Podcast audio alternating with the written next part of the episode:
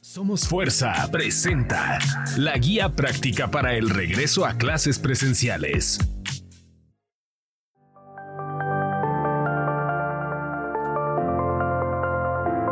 Señores, bienvenidos a un episodio más de la guía práctica para el regreso a clases presenciales presentados por, presentado por Somos Fuerza. Y ahora vamos a hablar con, con Adriana Gómez sobre la flexibilidad en el aula. Vamos a pasar a un esquema en que los niños están en su casa con, con la disciplina laxa. laxa de los papás, porque los papás estaban trabajando, porque tienen tres hijos. Eh, vamos a pasar un esquema en que va a tener que ser gradual este paso a la, a la nueva disciplina. Así es. Eh, hola a todos. Eh, estoy muy contenta de estar con ustedes. Y efectivamente, Carlos, justo como lo estás mencionando, cómo llevar a cabo este esquema donde sí tenemos que volver a la disciplina, sí tenemos que volver a lo mejor al uso de uniforme, a la puntualidad, al corte de cabello, eh, eh, a lo mejor a, que la hora de lunch se respete, etcétera, pero a la vez no puedo ser tan exigente con los niños en, en, el tema de la disciplina porque vienen de un año en el que tuvimos que ser flexibles y flexibles por adaptarnos, bien decías, ¿no? O porque no puedo tener toda la atención, o porque tengo demasiada atención por parte de mis padres, o porque el espacio no me da, o porque ya crecí y el uniforme no me queda, o lo que sea, ¿no? Los factores externos que nos han llevado a esto.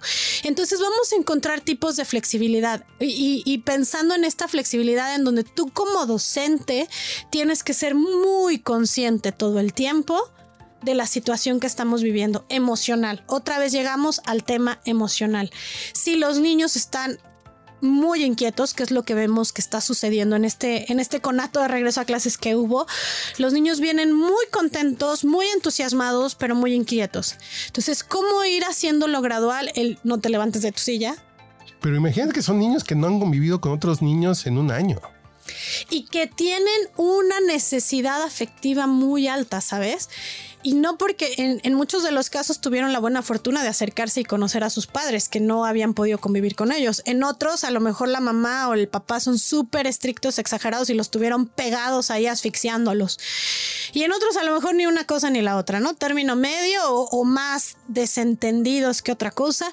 Pero en cualquiera de los casos, los niños vienen con todas estas emociones y tú como docente y como adulto también las traes. Entonces, sí empezar a poner disciplina, pero también ser flexible. Sí, em, por ejemplo, decían que el regreso a clases tenía que evitar el salir al recreo, ¿no?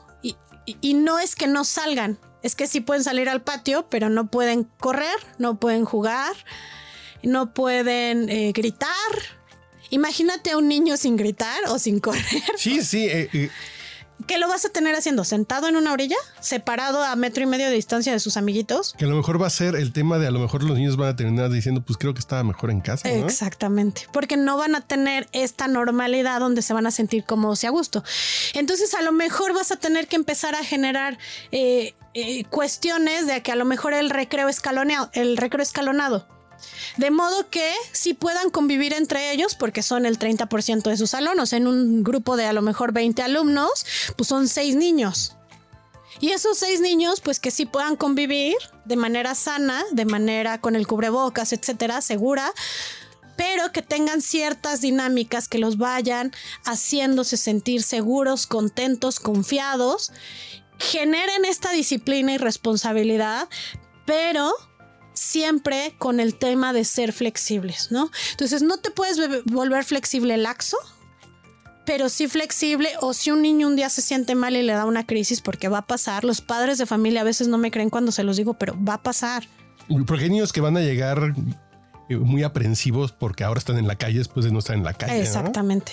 que empiezan en muchos y maestros también van a tener crisis. Tienen principios de agorafobia, pero no la han identificado porque ningún psicólogo se los ha dicho, pero los niños van a llegar con eso.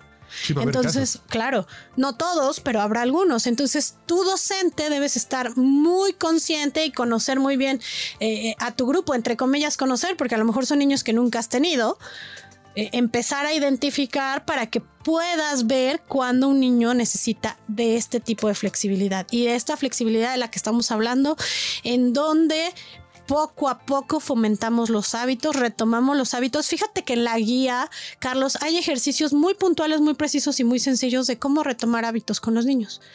Por ejemplo, uno. Eh, ir al baño.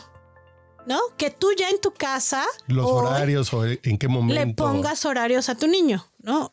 Digo, obviamente si es de kinder, pues no. Pero si ya están en primaria, es muy fácil que ellos ya controlen sus horarios. La hora de lunch, eh, porque, por ejemplo, les dan una hora de recreo, pero generalmente no los dejan que se conecten en esa hora. Entonces no están conviviendo con sus amiguitos. Se duermen, se comen, prenden la tele, este, tienen otro tipo de actividades que no van a tener cuando estén en clases, ¿no? No se van a poder dormir. Entonces, si tu hijo se duerme en ese horario, pues ya no lo dejes dormirse porque la va a padecer mucho. Entonces, este tipo de tips vienen muy claros, muy fáciles de implementar en la guía.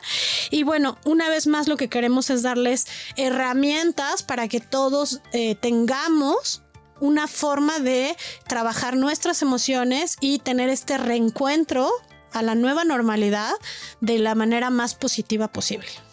Eh, entonces, la receta inicial en muchos de estos casos es la flexibilidad. Así es, una flexibilidad con sentido.